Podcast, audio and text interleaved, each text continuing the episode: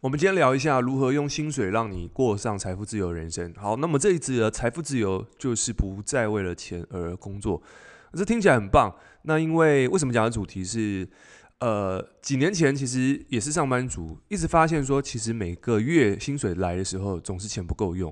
那自从看了这本书之后，我发现对我来说，它改变我非常多的财务的观念。那这本书叫什么呢？叫只用百分之十的薪水。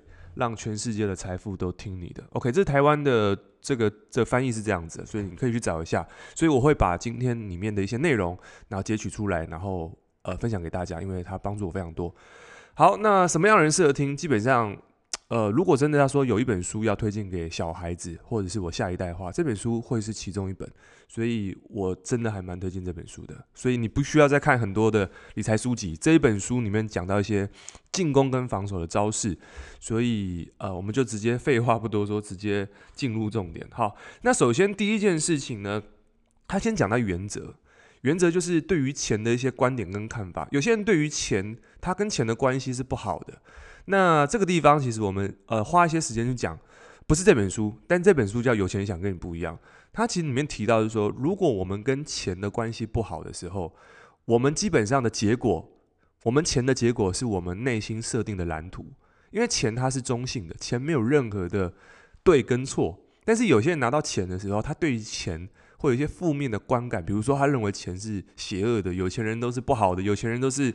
好逸恶劳的有钱人都很懒惰，有钱人都是这个都是坏人，所以他对于钱有些看法的时候，这些钱就会按照他的看法而做出决定。比如说莫名其妙，可能钱在每个月十五号就不见了，或者是钱就用某种形式离开他。那这个东西就是为什么有些人没有钱的原因了，因为他跟钱的关系不是那么好。那你会发现有比较有钱的人。他就是他跟钱的关系是很好的，因为他认为钱是可以做很多好的事情，他可以帮助社会，他可以去提升生活品质。所以你光看只是跟钱的关系这件事情，就能够让钱留在你身边，或者是离开你。所以钱的关系这件事情，我认为下一次 maybe 有机会再讲。但是我们今天讲的事情是，如果你要有钱。我们先假设大家都是渴望有钱的，因为想提高生活品质嘛。所有事情都是需要跟钱有关。你说钱不重要吗？可是你真的半夜躲在棉被的时候，你说钱真的不重要吗？你任何的体验人生都需要钱啊，因为它这是一个工具。好，我这边特别先强调，我们不要去追求钱这件事情。如果你真的了解钱，你知道钱，我们今天讲比较。这个学术一点就是说，钱基本上在美，在一九八零年，这个美国美国尼克森总统他取消了金本位制，也就是说，他取消了钱跟黄金的关系的时候，钱那个时候就已经没有任何意义了，因为钱就开始被联准会 FED 开始大量的印出来，所以你知道，钱这种东西它是储存价值的东西，但是。以前的钱会有担保品，就是黄金。可是他把这个关系切掉的时候，钱就变成像是你家的这个厕所水一开就有了。所以你知道现在美国一直在印钱的时候，你就发现，诶，很特别哦。这个不是那么重要的东西，然后它一直被大量印出来东西，而我们一直去追它，就好像你到了你到了海边，你很口渴，你一直在喝海水，越喝越渴。可是你会发现，这个这个海水又这么大量的时候，你就发现它没有解决你真正的问题。所以真正问题是什么？真正问题是。其实每个人对于钱这件事情，我更深的体悟是，你要追求的是一个自由跟选择，而不是去追一个所谓的一个钞票、一个数字、一个 money。因为你你真的生不带来，死不带去。你今天离开之后，你就算户头有几百万、几千万花不掉，可是你知道，你很人生很多时间都是在追这些东西，很泡沫的东西。所以，我们前面我我把一些我自己个人的观点把它放进去，让你之后在消化的时候。能够比较好去理解我想表达的东西，就是我们不要去追那个泡沫的东西，对，因为人生真的就那么一次，我们去追那些外在的东西，很很只是那种钞票的东西的时候，其实我们会失去很多可能性。好，但是我们又要去能够让我们有足够的收入，我们讲足够的收入，够用的收入的话，那第一件事情是原则，原则一是什么？原则一就是你要渴望。因为如果你对于你有钱没有渴望的时候，其实你内在的这个状态是封闭的。就是你，因为你知道要有钱，一定就是取决于你在你的能力能够去帮助在世界上面，或者是市场上面，你用你的能力去解决市场上的问题。比如说，你今天，你今天你知道你钱不够用，我们早期没有斜杠，可是现在斜杠的这个。名词越来越多，你可能听到什么斜杠啊，在家工作。以前没有，以前你爸爸妈妈那一代，我们爸爸妈妈那一代其实不需要什么在家工作，一个薪水可以养全家，是因为那个时候的钱很好用。好，那为什么？因为通货膨胀。好，我们今天不讲这个东西太多，就是钱它越来越不值钱，你要用更多的时间去换到一样的生活品质。所以你看，那现在为什么房子那么贵？原因是因为通货膨胀它不断的在发生。你说会不会解决？短期内 maybe 是。不太可能，但是你去看到你买的东西是越来越贵，还越来越便宜，所以你就知道，其实我们做一样的事情，但是我们买的东西越来越少。好，所以我们要讲原则的事情是，你知道这个原则之后，你就发现，哎呀，好像要一直赚钱，一直赚钱，我们人就会变成那个这个老鼠笼里面老鼠，一直跑，一直跑，一直跑，所以一直跑不出来。所以这个是一种游戏，如果我们一直在玩这种追逐的游戏的时候，永远是跑不出来的。所以，我们应该去端看自己是，诶，我们人生当中到底什么东西是重要的？其实，如果以这边拉回来看几件事情，食衣住行娱乐，好，那这些东西其实你说重要吗？它其实我们人生追求就是这几个圈圈，人人生嘛，就是食衣住行娱乐这些东西。那每个东西其实都有它的标价。那你说，诶，食衣住行，我们这样讲食好了。你今天去餐厅吃饭，你可以选择吃吃一般的。你也可以去吃高档的，OK，都是吃，都是会饱的。你吃什么都一样会饱，但是体验不同。可这个体验要需要什么？Money 需要钱。所以当你的钱有的时候，你的选择就比较不一样。所以对我来说，钱不是钱，钱就是一种选择权，权就是一种让你可以获得到不同体验。你可以到餐厅去吃东西，但是因为你有钱，所以你的选择不同，你的体验就不同。OK，所以。这个地方，我们如果能够知道我们的钱只是一个门票的时候，你就发现，哎，好，那我们的赚钱就有意义，因为我想要赚钱是要有更多的体验，不管是食，我刚才讲食嘛，衣住行娱乐都是一模一样的。好，那一个人要有钱，第一件事情，我们跟我这个地方聊聊蛮久的，第一件事情一定要有渴望，因为一个人没有渴望的时候，其实你给他再多计划是封闭的。好，这是 lesson number one，这应该蛮蛮能理解吧？那第二个原则是什么？好，开始赚钱之后，呃，第二个原则叫做赚十块花九块。其实这地方听起来很很理解，因为你赚十块花九块，你存一块嘛。可是很多人，我一直以为，因为对我来说，我觉得诶，这个东西以前好像有听过，但是没有做出来。就是以前我还记得，我以前在打工，十六岁的时候做牛排店。我拿到第一份薪水的时候，是用那个有点像红包袋那种薪水袋寄过来，上面写工作时数，然后时薪乘以。我那时候时薪还六六七十块，那时候还是六七十块时薪。啊，那那个时候鸡排一片才二十五块、三十块那种，可以吃到很饱的。可是现在一片鸡排六十。好，所以我要说的事情是，那时候拿到薪水的时候，我第一件事情就是打电话 揪朋友看电影，我请客。好，因为你知道，刚拿到薪水的时候，觉得哇，很想证明一些什么事情。人人生没拿过薪水嘛，所以那时候就很开心。然后我在那一天呢，就把我的薪水都花掉，去买鞋子，去买很多有的没的，因为开开始发现哇，人生开始不一样了。所以我那个时候就养成这个习惯，是薪水来了之后，我就把我想要的东西列下来，然后那可是这个月没钱，我就下个月薪水去买。诶，所以这个地方很有意思，因为以前没有人教我怎么用钱。所以我就养成了今天拿到钱就把它花得干干净净，一文不剩。对，所以这个是很重要一点，就是如果你今天要有钱，你今天赚到钱十块钱，你要存，你只能花赚十块花九块。如果你多花了一块钱，你负债了，你这辈子不可能有钱。所以逻辑是什么？你今天一定要存下钱。那存下钱是什么意思？就是一定不要让你的户头是空掉的。好，这一点很重要。OK，那第二点原则。列预算，那列预算的话，我们在讨论到预算这部分的话，这本书它讲到列预算，其实如果我们用预算来讲的话，就是薪水下来，你可以分成几个罐子。那这个这个概念也是有钱人讲的跟你不一样。这本书的概念就是六个罐子，这是六个罐子，就是当薪水下来的时候，你可以把钱放在呃教育，或者是储储储蓄、生活费，然后信用卡账单，然后贡献，或者是。其他的就是你可以分成这六个罐子，哪六个罐子对你来说是重要的？每个人六个罐子不一样，但是你可以去上网打六个罐子，这个财富的六个罐子，基本上按照这个方式，就是钱下来的时候，你就把钱，比如说假设你今天薪水下来是三万、四万、五万，这个钱下来的时候，优先先分配给，最重要是优先分配给自己。OK，优先分配给自己。那最好的方式是什么？就是你刚开始可以把薪水的百分之十存下来。这本书其实提到很重要这个概念，就是你的薪水下来百分之十要存起来，不要花掉，也不要去缴信用卡账单，也不要去任何事，就是优先顺序第一件事情钱下来，先 pay yourself，先付给你自己。它有两个含义，第一个是你优先付给自己的时候，你个人是一个状一个一个个人的公司，钱下来你不先付给你自己，因为你要尊重你自己嘛，所以你只要把百分之十存在一个。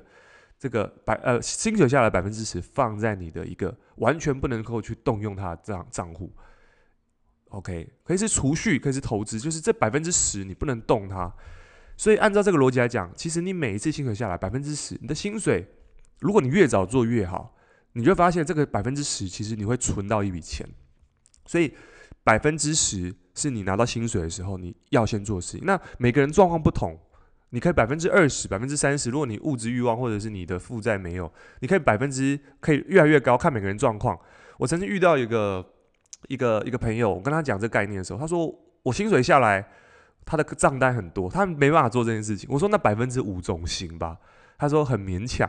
我说哇，那你你连百分之五都做不到，那你真的要好好去审视这件事情，因为他现在才二十几岁，快三十，如果连百分之五都拿不到的话，他的财务状况是很紧绷的，基本上已经红灯，就是很难去，就是很难去，就是如果中间有一个突然有一个失误，或者是有个急需的时候，它是整个财务状况是很红的，很危险的状态。所以这个状态其实如果一爆了之后，就会发现哇，这个就很辛苦了。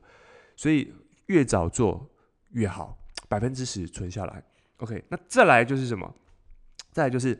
让你的每一块钱都能够增值。好，那是这个地方讲到投资了，是什么意思？就是你的钱如果今天放在你的银行里面，那对你来说，这些钱如何让你增值？所以我认为最好能够增值的几个方向，第一个就是投资什么？脑袋，因为你脑袋的东西如果能够，比如说有几本书可以让你的观念往前走或打开来。这些观念可以让你赚更多钱，或者是少走一些弯路。我认为这些投资是必要的，因为这些钱你不是拿去换食物，就是拿去换知识。那你拿去换食物，那我们就讲到这第二件事情。你如果拿钱去换食物，就是你把钱拿去换健康嘛。如果你今天的钱都去拿去换那些垃圾食物，比如说碳水化合物或者是油脂类的东西、人工的人人那个加工食品，对你来说，你吃进去身体其实。它的好处不大，但是你身体一直发炎，一直变胖，影响的工作效能。那其实这个地方你的健康往下走，它就能够，它它就不会让你赚更多的钱。所以我认为最好的投资有两个：第一个投资脑袋，第二个投资健康。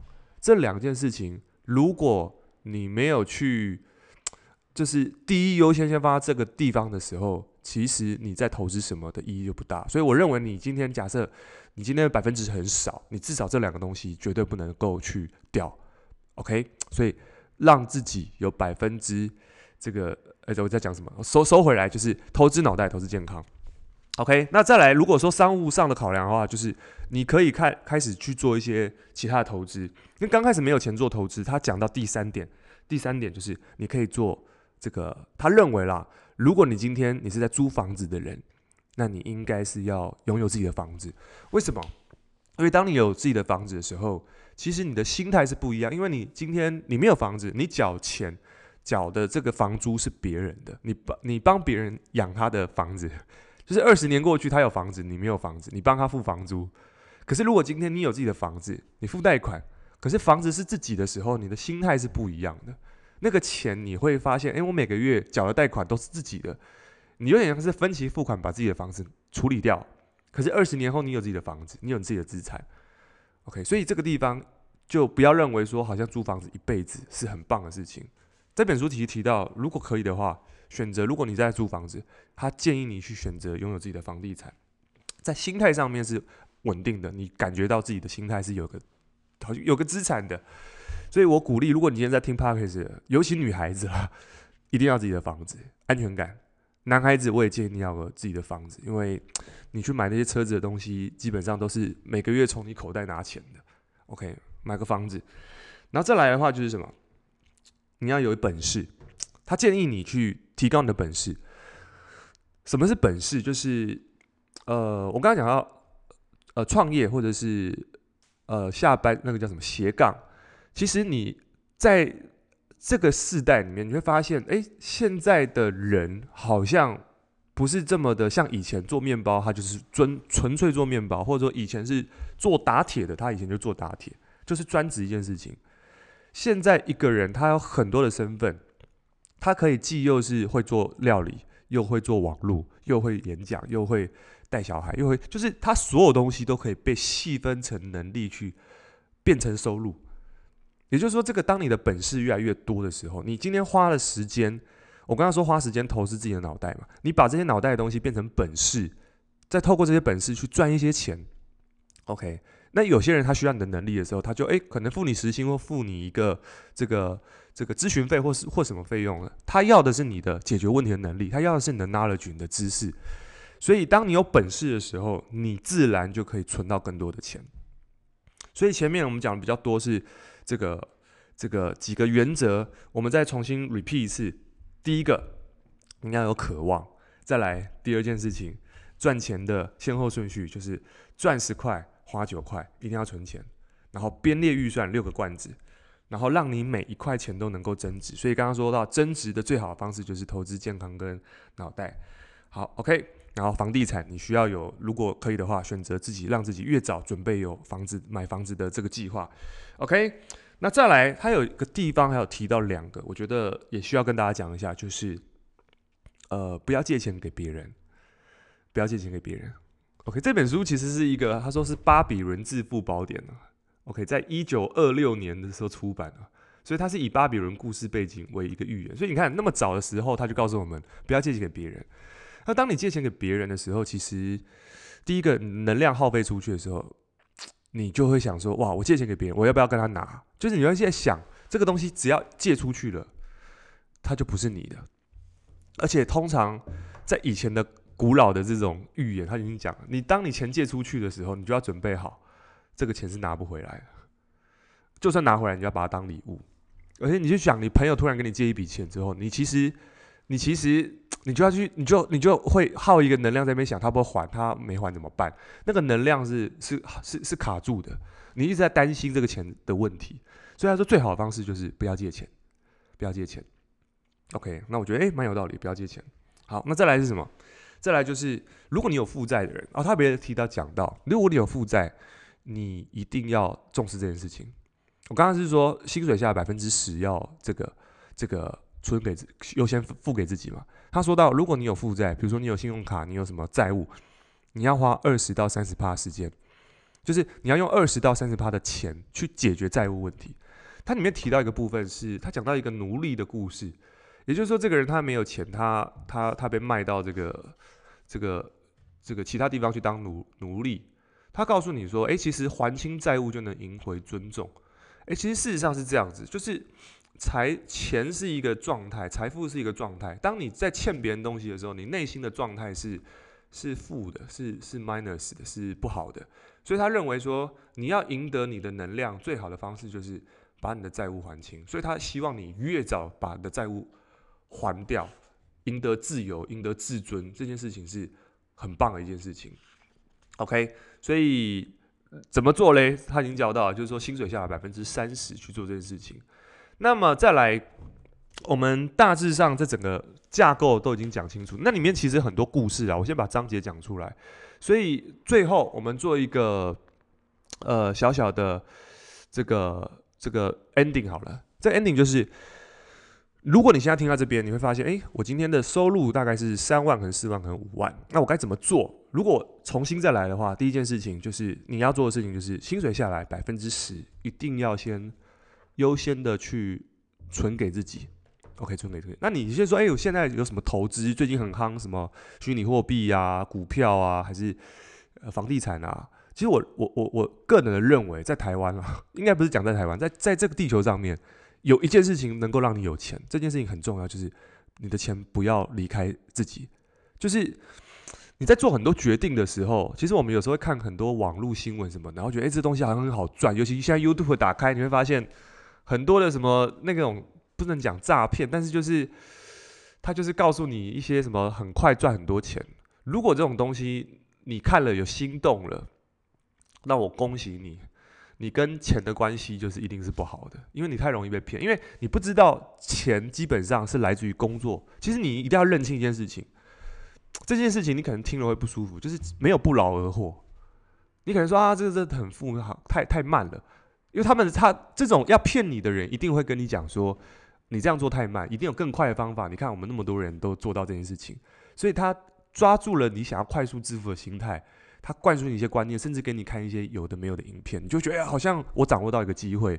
可是你真的精通，不能讲精通，你真的去懂这市场上运作的财富是来自于你提供价值，在市场上面解决别人问题。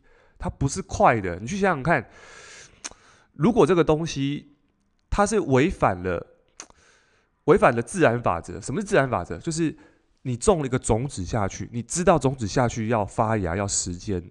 他需要有有这些元素，他需要跟时间做朋友的时候，你就发现赚钱本来就是一步一步来的。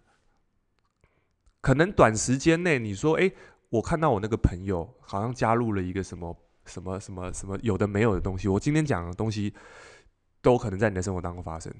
他加入一些什么，或者说他他买了什么，他快速致富。你要想，他做这个决定，他在市场上他帮助到谁？他解决了谁的问题？这两个问题你，你你好好去想一下。如果这两个问题能够去帮助你在你的生活当中，你就会节省很多不必要的可能钱会离开你身上。OK，第一个我再问一下这两个问题什么？第一个，这个钱他帮助哎，这个钱他帮助到谁？就是对，帮助到谁？所以这个地方你可以去思考这个问题，你就可以节省很多。不必要的东西。